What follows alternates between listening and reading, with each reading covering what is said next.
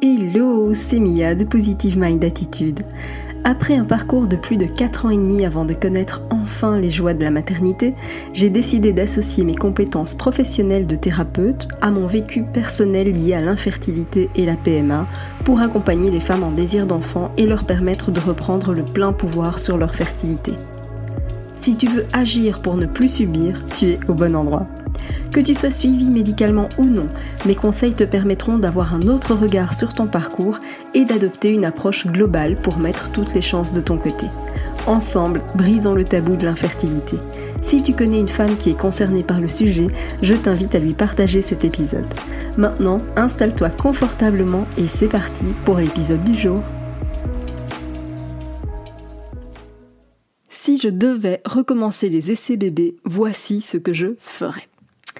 On m'a récemment posé la question et j'ai trouvé que la réponse euh, pourrait t'intéresser. En tout cas, c'est ce que je me suis dit.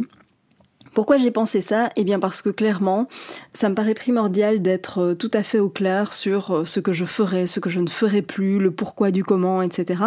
Et l'échange en fait que j'ai eu avec cette personne était vraiment très passionnant et j'ai pensé du coup que ça te permettrait d'en tirer de, précieuses leçons pour ton propre parcours et c'est ce qui m'amène aujourd'hui eh à consacrer un épisode de podcast sur le sujet.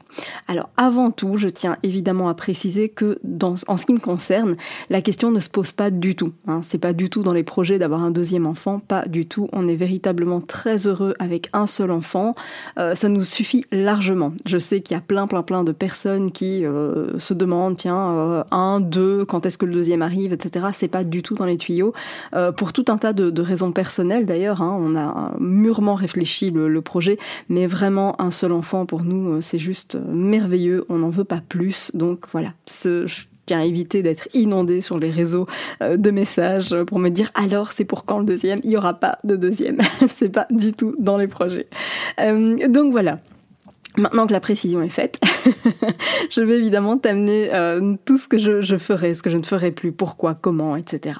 Mais avant tout, je voudrais te parler d'une chose, parce que j'ai longtemps euh, réfléchi à ça. Je t'en ai déjà parlé. Prochainement, j'organise un challenge. Ce challenge, je ne l'organise que une fois parfois deux sur une année, mais c'est assez rare. Euh, c'est assez rare pourquoi? Parce que ça me demande un investissement énormissime en termes de, de temps, d'organisation, d'énergie, de plein, plein, plein, plein de choses. Et c'est ce qui m'amène à faire ce challenge de façon très, très, très exceptionnelle. Eh bien, figure-toi que ce challenge arrive. Ce challenge arrive. L'ouverture officielle des inscriptions aura lieu le 2 octobre. Euh, et donc tu as la possibilité de t'inscrire à partir du 2 octobre pour l'ouverture officielle des inscriptions avec un démarrage du challenge le 9. D'accord? Le lundi 9 octobre, le challenge démarre et donc à partir de ce moment-là, il n'y aura plus du tout la possibilité de t'inscrire. Mais il y a un mais. J'avais envie pour toi eh bien, de te permettre d'avoir une inscription en avant-première. Donc ça veut dire que si tu t'inscris aujourd'hui, euh, tu as la possibilité de, réserver ta place, d'être sûr de pouvoir y participer, parce que je pense que cette année, je vais malgré tout limiter le nombre de places, parce que l'année passée, ça a été un véritable tsunami, euh, et c'était génialissime, c'était super, mais je veux vraiment pouvoir m'assurer de répondre à tout le monde, d'accord? Donc voilà pourquoi aujourd'hui, eh j'ai décidé de, en toute exclusivité, eh bien, d'ouvrir les inscriptions pour le challenge. Donc, dans la description de ce podcast, eh bien, tu vas pouvoir trouver un lien et t'inscrire. C'est vraiment une inscription il y aura le lien nulle part ailleurs que si tu as écouté cet épisode de podcast. D'accord? Vraiment, j'insiste, l'ouverture officielle, ce sera le 2 octobre. Et donc voilà, j'avais envie de te proposer ça. C'est vraiment une exclusivité et il y a plein de choses. Alors ce challenge, chaque année, c'est, je pense, en tout cas, une réussite au vu du nombre de retours et de messages de remerciements que je reçois. Euh, et, d'annonces de grossesse aussi souvent que je reçois dans la foulée. Euh, et cette année, j'ai eu vraiment encore en plus envie de monter le niveau. Donc oui, tu vas recevoir un livret d'exercices, tu vas recevoir un, guide récapitulatif, si j'arrive à le dire, hein, c'est compliqué. À la fin du challenge, avec tout ce qu'on aura vu euh, ensemble, euh, tu vas bénéficier d'une véritable communauté de, soutien à travers la plateforme à laquelle tu vas avoir accès. Mais en plus, cette année, j'ai décidé d'ajouter des bonus et pas des moindres. Alors, je garde encore le secret sur une partie des bonus, mais crois-moi, tu ne veux absolument pas les manquer. Ça va être une édition juste complètement dinguissime. Donc voilà, inscris-toi, tu as le lien dans la description de cet épisode. Alors maintenant, je vais répondre à, la question de, savoir euh, qu'est-ce que je ferais si je devais en tout cas recommencer les essais bébés. Alors tu t'en doutes, hein, je pense que, tu as déjà une partie de, de réponse. La réponse est non, je ne ferai plus du tout la même chose. Je ne passerai certainement plus par tout ce par quoi je suis passée. Alors quand même, je vais t'expliquer pourquoi euh, je ne ferai plus la même chose, parce qu'il y a plusieurs raisons à ça. Et je, tiens à, préciser que l'idée n'est pas de rejeter en bloc le côté médical, d'accord? Je tiens vraiment à le préciser. Mais je vais t'expliquer le pourquoi je ne ferai absolument plus du tout la même chose. Donc pour rappel, si tu me découvres, ou en tout cas si tu ne me connais pas depuis très longtemps, j'ai eu un parcours PMA qui a duré plus de 4 ans et demi, euh, à l'issue duquel euh, j'ai réussi enfin à être maman. Mais pourquoi? Parce que je n'ai pas laissé les choses se faire telles quelles. Euh, j'ai décidé de tout changer sur trois axes. Et puis bah, la, tentative suivante de fécondation in vitro a été la bonne. Mais pourquoi? Parce que j'ai changé aussi énormément de choses de mon côté. À côté de ça, il faut savoir que pendant ce parcours, j'ai eu énormément de stimulation hormonale. Je suis passée donc par la fécondation in vitro.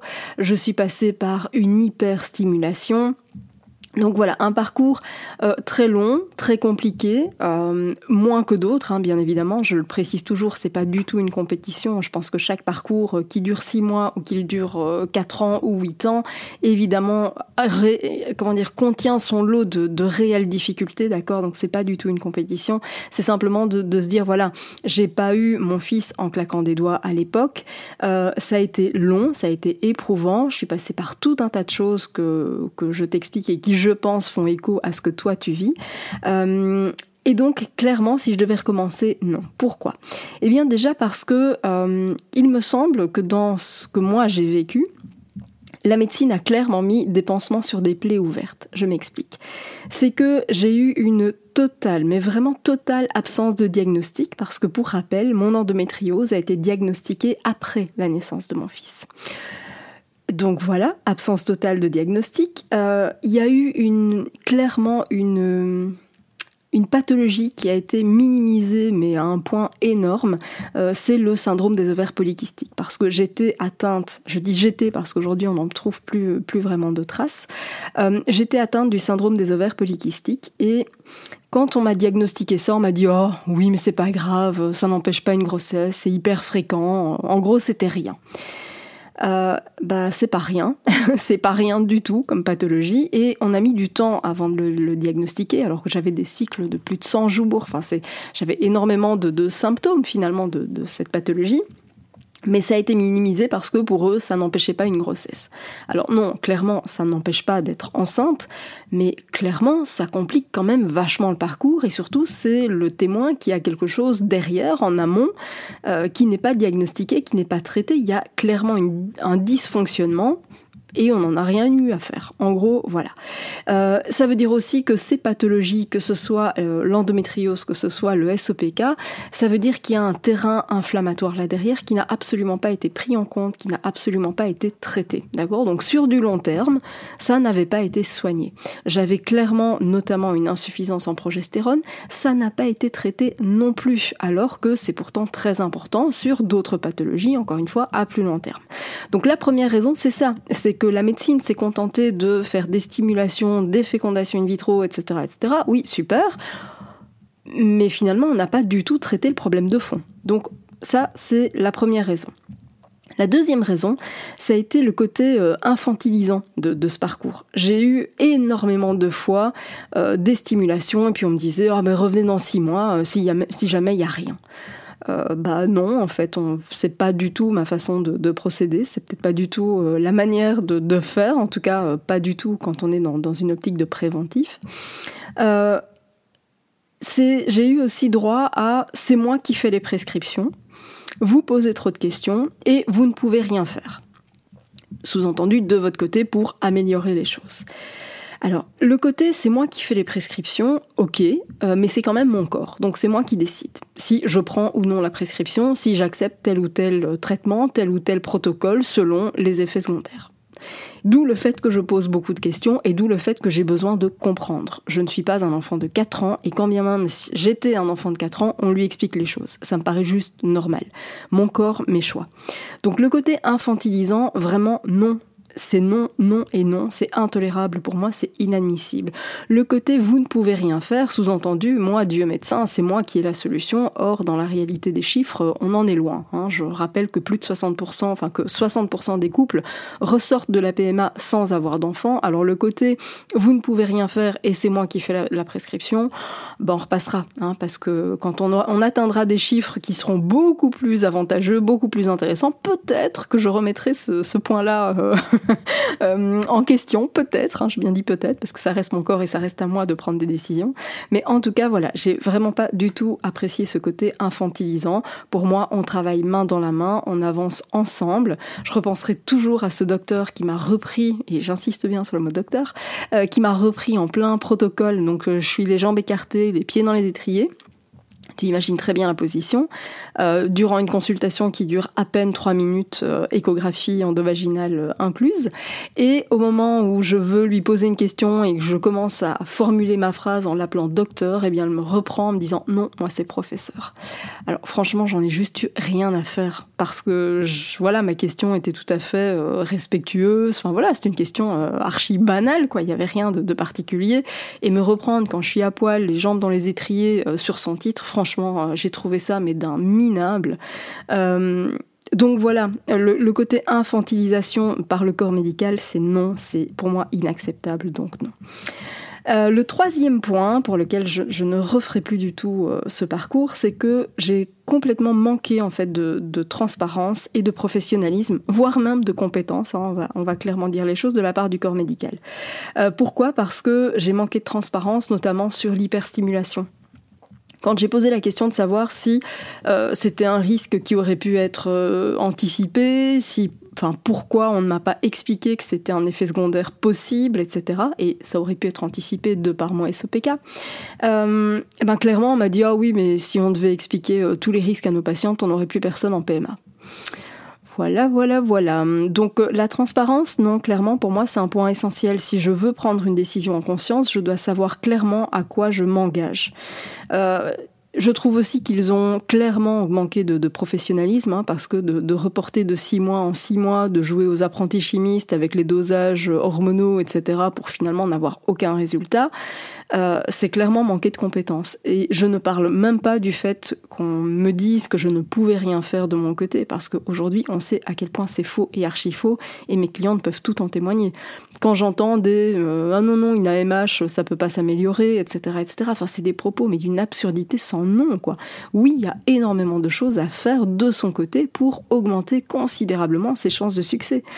Donc voilà, ça c'était le troisième point pour lequel je ne ferai plus la même chose. Le quatrième point, c'est que je suis, je reste aujourd'hui persuadée, vraiment intimement persuadée, que les dosages hormonaux aussi importants ne sont pas sans conséquences à long terme. Alors bien sûr, je ne parle pas de à court terme, hein. à court terme, ok, on peut jauger, etc., etc. Mais à long terme, il y a zéro suivi. À long terme, on ne sait pas quels sont les effets secondaires. Et donc je reste convaincue aujourd'hui que euh, mettre bourré de d'autant de, de, dosages hormonaux, et quand je parle de dosages hormonaux, il y a les injections, bien sûr, mais il y a aussi eu tout ce qu'il y a eu avant, pendant plusieurs années, avec du clomide, du, du faston et tout un tas d'autres choses. Euh, c'est pas sans conséquence sur l'organisme. Enfin, je veux dire, on va travailler, et évidemment les injections c'est encore plus important. Alors je ne dis pas qu'il ne faut jamais le faire, c'est pas ça, mais je dis en tout cas que quand on le fait, ça doit être de façon modérée. Et ça n'a pas du tout été mon cas parce que pendant 4 ans et demi, on y allait plein pot. Euh, la dernière raison pour laquelle je ne ferai plus du tout la même chose, c'est que euh, j'ai eu une énorme difficulté à concilier les innombrables rendez-vous avec mon travail de l'époque. Alors c'est peut-être aussi euh, le cas pour toi. Alors personnellement, c'est vrai que j'étais déjà euh, travailleur indépendant, hein, donc j'étais déjà à mon compte, mais et donc forcément, tu vas dire bah c'est plus facile parce que oui, j'avais pas forcément d'autorisation à recevoir de, de mon patron, ça c'est une certitude. Mais par contre, j'avais des clients à gérer et c'est hyper compliqué quand on est constamment en déplacement euh, de prévoir des rendez-vous parce que c'est imprévisible. Et donc moi, il y avait des personnes qui se déplaçaient de partout pour une journée, par exemple, de formation, etc. Et donc quand je devais caler quelque chose, bah, je pouvais pas annuler parce que je devais de ce fait annuler les déplacements de entre 12 et 15 personnes qui venaient d'un peu partout euh, en France et donc qui est parfois de, plus loin et donc qui avait des déplacements conséquents. Enfin, je veux dire, c'était mon agenda, mais aussi celui des autres pour lesquels parfois je m'étais engagée euh, euh, plus de, de 6 à 8 mois à l'avance. Donc c'était hyper compliqué à gérer dans mon agenda, même si je ne dépendais pas d'un patron.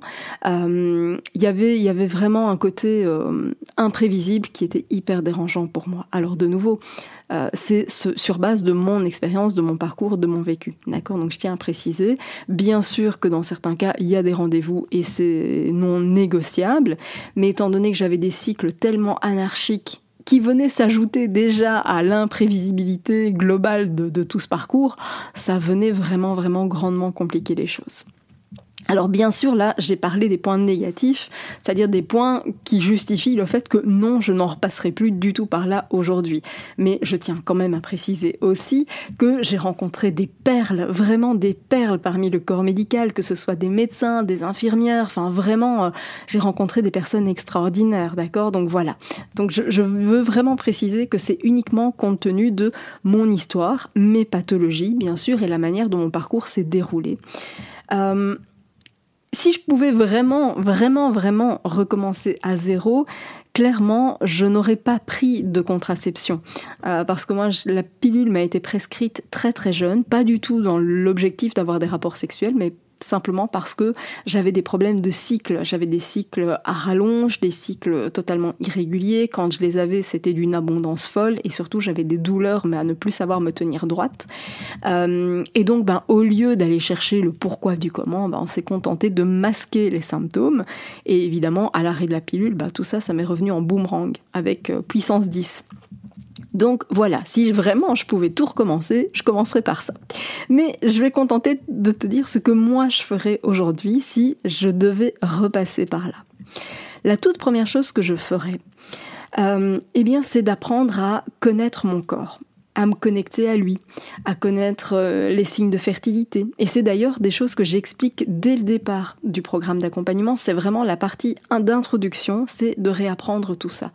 À titre personnel, puisque comme je te le disais, je me base évidemment sur mon expérience, mais aussi sur bah, celle quand même de beaucoup de femmes que, que j'accompagne, c'est qu'on est quand même très nombreuses à avoir pris un moyen de contraception pendant de nombreuses années. Et donc ça veut dire quoi? Ça veut dire que finalement, on nous a jamais vraiment appris à, euh, à connaître ou à être à l'écoute des symptômes que notre corps nous envoie. Ça veut dire que on nous a pas vraiment appris à observer les différents signaux de fertilité. C'est quelque chose qui est passé complètement à la trappe, en tout cas à titre personnel. Alors je sais que les choses évoluent aujourd'hui. Hein, on commence tout doucement à parler euh, euh, peut-être un petit peu plus de, symptothermie, de, ce genre de choses. Et donc oui, clairement, c'est un, précieux allié, euh, que ce soit quand on est en contraception et qu'on ne veut pas d'enfant, mais c'est aussi un précieux allié en période de conception. Et donc l'idée, c'est vraiment ça. La toute première chose que je ferai, c'est ça, c'est d'apprendre à connaître mon corps, d'apprendre à décrypter les signaux qu'il m'envoie. D'accord? Parce que pour moi, c'est vraiment la base. Ça, c'est la toute première chose. La deuxième chose que je mettrai en place, eh bien, c'est d'apaiser mon état émotionnel par rapport à ce désir d'enfant. Pourquoi? Parce que j'ai trop longtemps pensé que je serais heureuse une fois que je serais enceinte ou une fois que je serais maman. C'est toujours ce que je me disais en fait. Je me disais ah je serai heureuse quand je serai maman, je serai heureuse quand je serai enfin enceinte. Et en fait en faisant ça quelque part, eh bien ça m'empêchait d'être heureuse ici et maintenant, comme si c'était pas possible, comme si c'était incompatible. Et en fait avec le, recul et aujourd'hui je, je sais à quel point c'était une énorme erreur. Pourquoi? Parce que c'est ici et maintenant. La, vie, elle est trop courte que pour remettre son bonheur à plus tard. Euh, ça veut dire que pendant un an, deux ans, trois ans, cinq ans, dix ans, on arrête de vivre. Et c'est pas ok. Je l'ai déjà raconté, mais tu sais, un bête exemple, c'est que je, me suis foiré des vacances euh, qui étaient pourtant juste des, vacances de rêve. on en avait rêvé pendant plein d'années. Et euh, on est parti dans le sud de la Corse, tu vois. On a fait le sud de la Corse en jet ski. Et si tu savais à quel point je me suis foiré ces vacances, mais, mais d'une force, alors que c'est quand même pas le genre de choses qu'on fait, euh, enfin en tout cas en ce qui me concerne, je faisais pas ça chaque année, quoi. C'était vraiment des vacances de rêve pour lesquelles on avait économisé depuis longtemps, etc. C'était vraiment euh, un rêve qu'on réalisait puisque mon mari à l'époque faisait énormément de jet ski et moi je rêvais d'aller encore si on avait associé, euh, voilà, ces deux aspects. Et donc c'était vraiment pour nous les vacances, je vais pas dire lune de miel parce qu'on n'est pas mariés, mais tu, tu vois l'idée. Et en fait, je me suis mais vraiment plantée pendant tout le séjour parce que je me disais ah là là, si je suis enceinte enceinte. En fait, j'avais passé le cap de l'ovulation. Et avec, tu sais, quand on fait du jet ski, etc., ça fait énormément de remous, de vagues. Enfin, tu vois, on était en pleine mer. Et donc, t'as quand même beaucoup de secousses. Et je me disais, ça y est, c'est foutu. Si j'étais enceinte, bah, je le suis plus. Et si je fais euh, une fausse couche, ce sera de ma faute. Et enfin, voilà. Et en fait, j'ai passé des vacances de merde. Je, pardon, hein, mais il n'y a pas d'autre mot. Et, en fait, j'ai mis pendant quatre ans et demi ma vie complètement entre parenthèses parce que tout était fait en fonction d'eux. Et vraiment, j'ai arrêté de vivre. Et donc ça, si je devais le refaire, c'est vraiment quelque chose que je ne ferais plus. Vraiment. Je commencerai à prendre soin de mon état émotionnel, de mon bonheur, de, de ma vie finalement ici et maintenant. D'accord? Pas dans deux ans, pas quand je serai maman, pas non. Je commencerai ici et maintenant, aujourd'hui. Et toujours en lien avec cet état émotionnel, ce que je ferais aussi, euh, et que je n'ai pas du tout fait à l'époque, je, ne connaissais pas encore euh, toute cette importance, mais je ferai clairement des liens entre mes émotions et mes pathologies. Et ça aussi, c'est quelque chose, d'ailleurs, que j'explique également dans mon livre, dans le deuxième livre, euh, qui est Les montagnes russes de l'infertilité, parce que j'explique clairement les liens entre les émotions, les pathologies. Et ça, c'est quelque chose qu'on ne fait pas du tout suffisamment. On se contente encore une fois de, séparer beaucoup le corps de l'esprit, etc. Alors qu'en fait, euh, on ne fait qu'un, c'est tout est lié. Et donc c'est vraiment intéressant d'aller creuser cette dimension-là. Et c'est quelque chose que je mettrai en place, en tout cas personnellement. Le troisième point que je mettrai en place, c'est eh bien, c'est de changer mon style de vie. Alors je dis que je mettrai en place, clairement, c'est ce que j'ai fait. D'accord C'est ce que j'ai fait, c'est ce que je t'explique dans le programme, mais c'est ce que j'ai fait et qui m'a notamment amené aussi euh, la réussite de, cette euh, dernière fécondation in vitro, euh, parce que j'ai changé beaucoup de choses sur trois axes. Le premier étant l'état émotionnel, le deuxième c'est la compréhension du médical. J'avais enfin compris ce que je faisais, pourquoi je le faisais, comment, etc. Et donc du coup c'était beaucoup plus clair et bien sûr j'avais changé complètement de style de vie. Alors quand je parle de style de vie, je parle notamment des perturbateurs endocriniens euh, évidemment, on en parlait beaucoup moins qu'aujourd'hui. Euh, les choses évoluent, on commence vraiment à en parler, peut-être pas encore suffisamment à mon goût, mais les choses commencent à évoluer. Donc clairement, je mettrai l'accent là-dessus. Les perturbateurs endocriniens, tu sais, c'est tout ce qui va venir justement perturber pardon, ta production hormonale et qui provient de tout un tas de choses. Ça peut venir euh, des produits cosmétiques que tu utilises, mais ça peut venir aussi des produits d'entretien de la maison, etc., etc. Moi, à l'époque, enfin, je le suis toujours, mais j'ai toujours aimé euh, que les choses soient très propres, etc. Et donc à l'époque, j'utilisais beaucoup de produits euh, qui n'étaient pas bons du tout, tu vois, les, produits euh, de nettoyage, les produits désinfectants, tu sais, des détols, etc. Et je vais pas trop citer de marque, mais enfin, tu vois, dans, dans l'idée, j'utilisais énormément de, produits qui étaient euh, particulièrement nocifs, tu vois. Euh, j'aimais aussi beaucoup euh, que mon intérieur sente bon, et donc c'était des bougies, c'était, tu vois, des, petits parfums d'ambiance, ce genre de choses, et c'est une catastrophe pour l'organisme. Donc les perturbateurs endocriniens, j'y ferai hyper, hyper gaffe, et c'est d'ailleurs ce que j'ai fait. pareil pour l'alimentation. J'avais une alimentation qui n'était pas du tout ok. Pourquoi je dis pas du tout ok? Parce qu'en fait, le, au petit déjeuner, je mangeais sucré, alors, je mange toujours, mais sucré, mais plus de la même manière, rassure-toi. Euh, comment dire, l'alimentation, pour moi, c'était du sucre, du sucre, du sucre. Alors, c'était pas, euh, comment dire, du, sucre en, quantité. Euh, enfin, si, c'était en quantité industrielle, mais petit à petit, en fait, c'était de façon presque cachée. Tu vois, je ne me rendais pas du tout compte de la quantité de sucre que je consommais. Mais clairement, le petit déjeuner, c'était du, du sucré, parce que ça pouvait être une tartine de confiture, ça pouvait être à l'époque une tartine avec euh, de la pâte à tartiner euh, chocolatée, ce genre de choses dessus. Tu vois. Euh, à 10 heures, eh bien, je prenais un encas sucré parce qu'il fallait euh, de l'énergie, tu vois, donc euh, on était reparti pour ça. À midi, eh bien, c'était très souvent des sandwichs avec des choses dedans, mais enfin, c'était du pain blanc et, donc forcément, c'est du sucre de nouveau. Et puis à 4 heures, ben, tu penses, j'étais debout depuis très très tôt, donc je piquais du nez et là, ben, je me prenais un petit goûter et, ainsi de suite. Et en fait, quand tu, tu, tu mets tout ça bout à bout, en fait, je ne faisais que consommer du sucre et ça avait évidemment la fâcheuse euh, répercussion, la fâcheuse conséquence d'alimenter et mon endométriose et le syndrome des ovaires polykystiques parce que j'augmentais l'effet inflammatoire de l'organisme. Tu vois, donc voilà. Je retravaillerai donc du coup complètement mon alimentation par rapport à ça. C'est ce que j'ai fait au moment de ma fécondation, juste avant, hein, avant la dernière tentative. Euh, et je changerai aussi complètement de rythme de vie. Et à nouveau, c'est ce que j'ai fait. En partie, j'avais vraiment commencé à, mettre l'accent euh, dessus. Évidemment, ces questions-là aujourd'hui ne, se posent plus, hein, que ce soit euh, les perturbateurs endocriniens, le côté alimentation, le côté euh, rythme de vie. c'est des choses qui ne se posent plus, mais qui à l'époque étaient véritablement problématiques pour moi.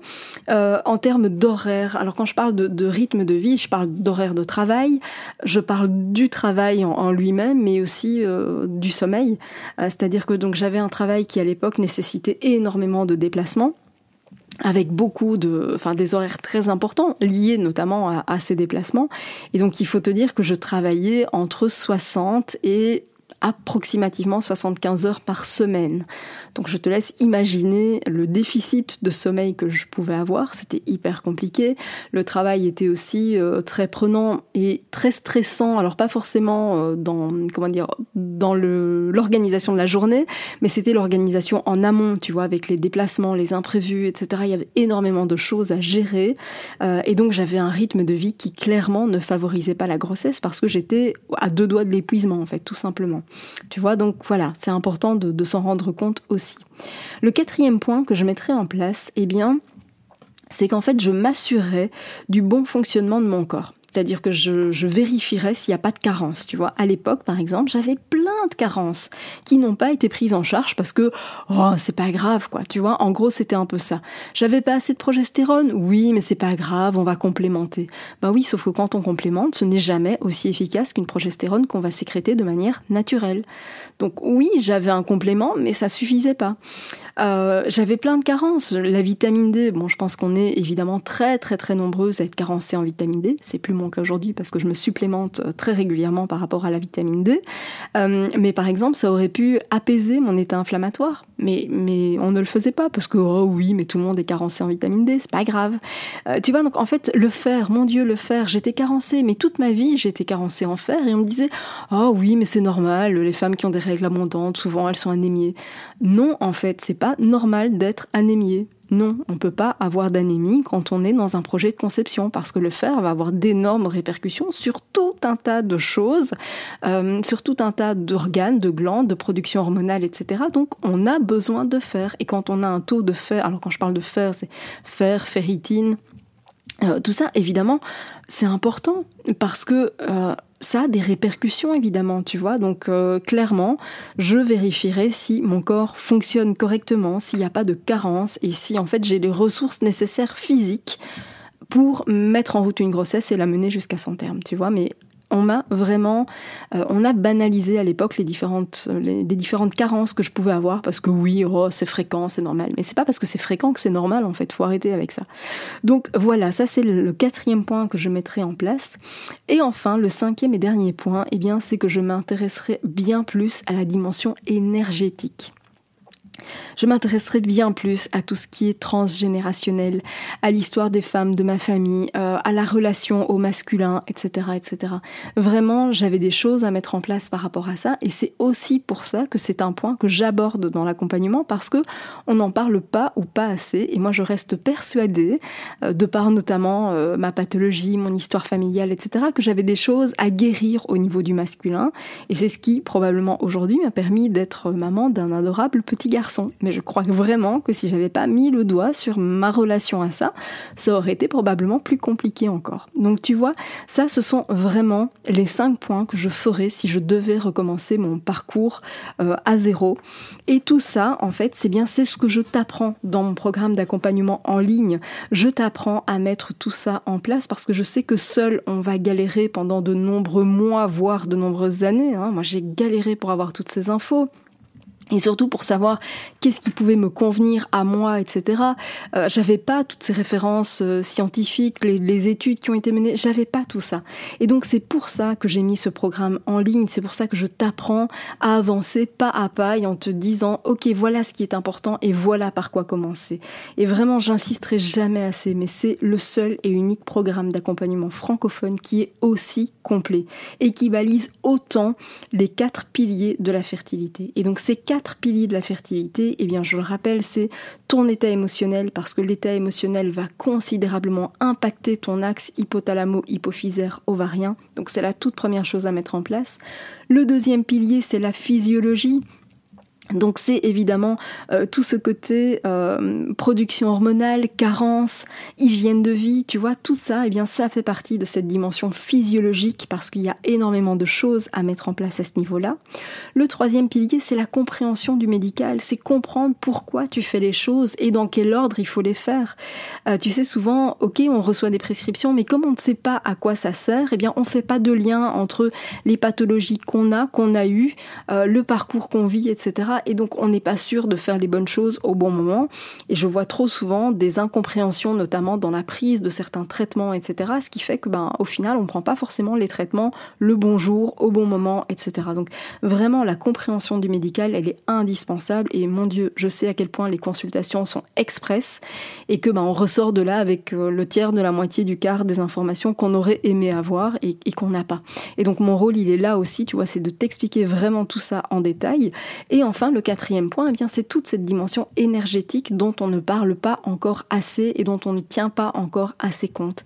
Et quand je parle d'énergétique, il n'y a rien, encore une fois, de, magique, d'ésotérique, de, complètement perché. Euh, on est vraiment sur, en fait, la compréhension du fait que ton corps est censé de fonctionner de façon fluide et harmonieuse. Et d'ailleurs, il y a énormément de, thérapies aujourd'hui qui sont totalement reconnues. Je pense notamment à l'acupuncture, mais c'est aussi le cas de l'ostéopathie, qui vont travailler sur une dimension énergétique parce qu'on va permettre au corps de, de refonctionner de manière totalement fluide. Et quand on est confronté à l'infertilité, c'est qu'il y a un blocage énergétique quelque part qu'il est important d'aller travailler. Et donc c'est pour ça que je travaille sur ces quatre piliers parce que aucun des piliers ne fonctionne sans l'autre. C'est vraiment important de comprendre finalement que tout est lié et que c'est pareil dans ton parcours. Donc c'est vraiment important que tu puisses te dire ok en fait oui je peux changer les choses et oui il y a des choses à mettre en place euh, et c'est pas forcément hyper compliqué, hyper lourd, etc. En fait ce qui est lourd c'est quand on ne comprend pas le pourquoi on fait les choses. Mais à partir du moment où on t'explique exactement ce que tu dois faire et pourquoi tu dois le faire, tu prends tes décisions en conscience et je t'assure que tout devient mais tellement, tellement plus clair. Donc si tu as envie eh de découvrir ce programme d'accompagnement en ligne, eh tu as la possibilité d'aller cliquer sur le lien dans la description de cet épisode. Si tu veux euh, déjà t'inscrire aussi pour participer au challenge, eh bien, comme je te l'ai dit, tu as la possibilité de t'y inscrire en exclusivité d'ailleurs. C'est vraiment une avant-première. Euh, il n'y aura pas d'autre lien que celui-ci dans la description de cet épisode pour t'y inscrire avant le démarrage officiel, euh, avant l'ouverture en tout cas officielle des inscriptions qui aura seulement lieu le 2 octobre. Voilà, j'espère en tout cas euh, pouvoir te retrouver, que ce soit dans le cadre du challenge, que ce soit dans le cadre du programme d'accompagnement, parce que je sais à quel point tout ça peut faire la différence dans ton parcours. Merci d'avoir écouté cet épisode jusqu'au bout. Si tu veux aller plus loin et bénéficier de plus de conseils, télécharge maintenant mon guide offert sur positivemindattitude.fr. Pour encourager ce podcast, merci de mettre une note et ou un commentaire sur ta plateforme d'écoute. Je te dis à très vite pour un prochain épisode.